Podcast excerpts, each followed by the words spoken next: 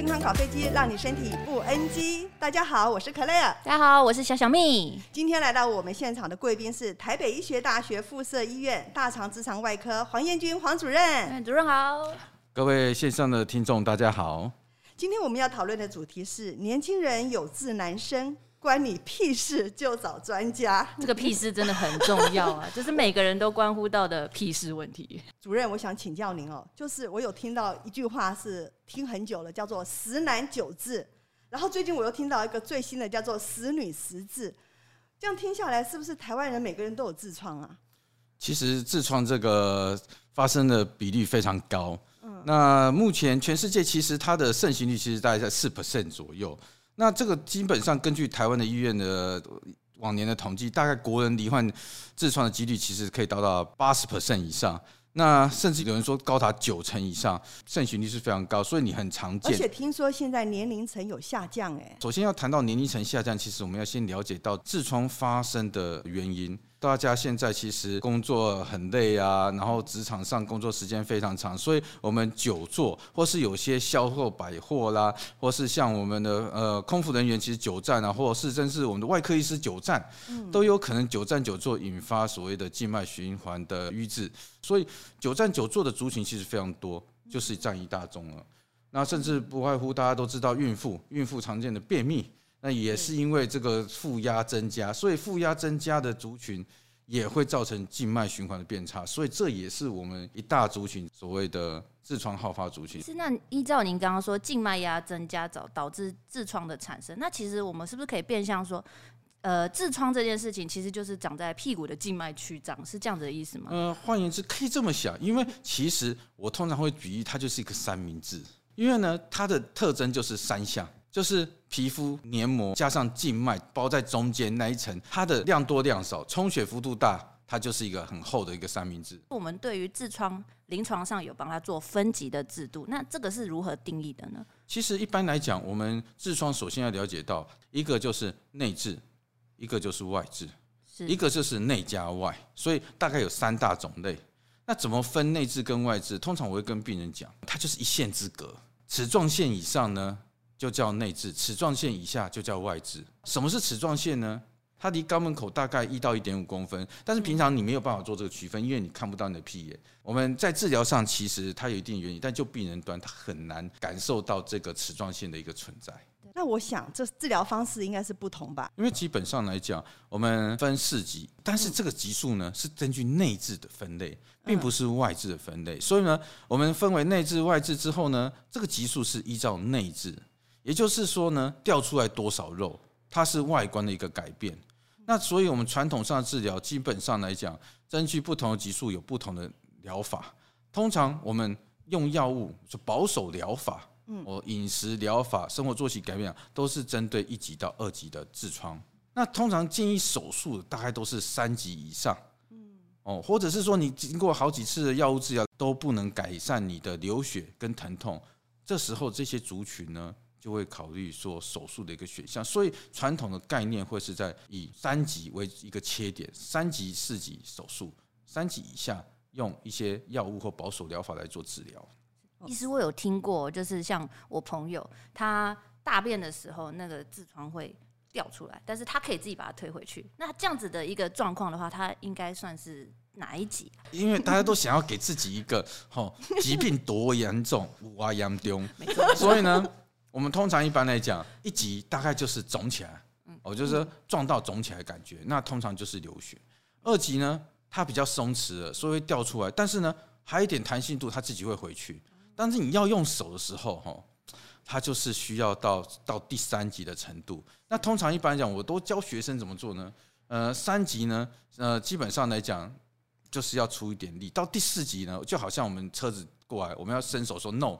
五只手指头伸出开，伸开，所以第四级其实说就是我们就推不回去了。哦，所以你刚刚那个状况还要用手呢，基本上就是所谓第三级。那这个情况下都会建议说，比如说要动手术，对不对？所以基本上我们现在治疗已经蛮克制化。其实，在痔疮它也是依据级数来做个别化的治疗。比如说一级，大家认为说啊，塞塞塞剂就已经解决了。其实近年来有很多的，不管欧美的标准的呃治疗准则。都有含有口服药物的一个治疗，达到消炎。所以它是就像我们煮菜，可不可以不加盐巴？可以，但加了盐巴会不会比较好吃？会。所以我们在消肿方面，我们可以用传统的塞剂，可以，但是要消得快，加入一些其他的元素，它会让整个发炎消得更完完整。那针具一急，其实除了这之外呢，有人一直流血怎么办？你用的药也吃了。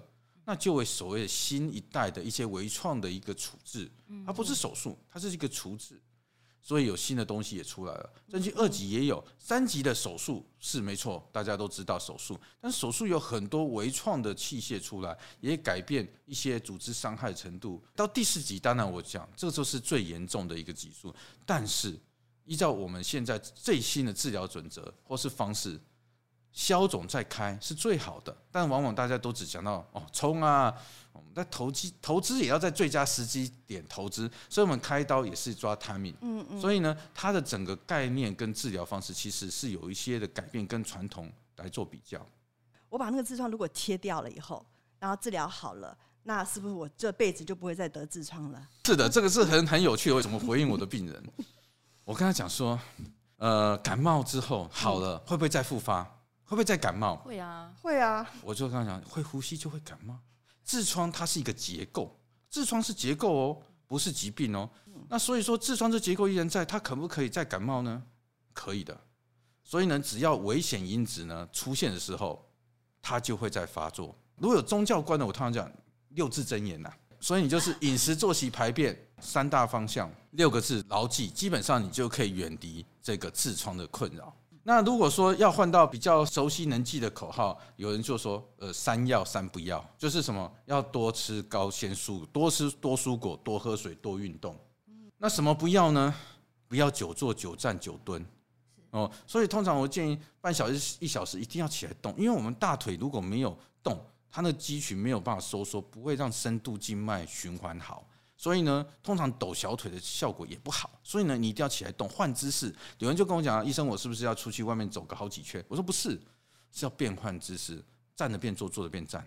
排便不要久蹲，通常我会建议十分钟就要出来了。不要在里面划手机了。”没错，没错，没错。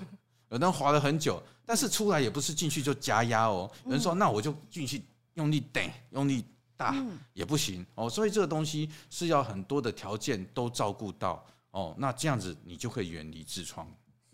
然后有没有什么在饮食方面我们也得特别注意？那我们就可以离痔疮稍微远一点。在饮食方面呢，我通常会讲六字，我们可不可以说到三字？就可能要用台语。要用台语可以没问题。手会下面爆的物件哦，所以我们像花生果、开心果，喉咙会痛、会破、嘴巴会破的那种火气大的东西哦，会上火的。对，没错。哦，那我们台湾常见的。四神食物、麻油、当归、柴鱼，这些都不大适合在你急性发炎的时候去碰它。每个人就像一样，跑这个距离，有人跑得动，有人跑不动。所以发炎同样吃这个东西，有的人不会立即产生，或是它产生的量很少。所以有人说它不会，是因为个人体质差异。但是这些对于某些体质敏感，它确实是会加重，或是让它的发炎反应更加强烈。所以如果有，尽量远离这三大类的食物。除了说刚饮食以外，那生活有没有什么可以改善一下？生活哈，大概有几个重点呢。第一个就是三不要嘛，哈，不要久坐久蹲嘛，哈，然后久站嘛，哈，然后我们的办公室，我们的一零一整栋全部都是久坐的、久站的，所以呢，也都是风险。长时间没有经过变换姿势，让静脉循环好，然后又没有加上我们静脉保护的一些保护袜，做一些调整的话，很容易经年累月。他也会老，你四十岁，你的静脉也可能是四十岁，或是更老。那另外在睡眠方面，我特别强调，就是睡眠其实是很重要的。我说它是红标配绿标，一个是睡眠时间点，一个是睡眠品质 quality。嗯嗯嗯。那睡眠时间点，通常我们在西医应该还没有这样子的 textbook 专门写说几点睡 must 必须。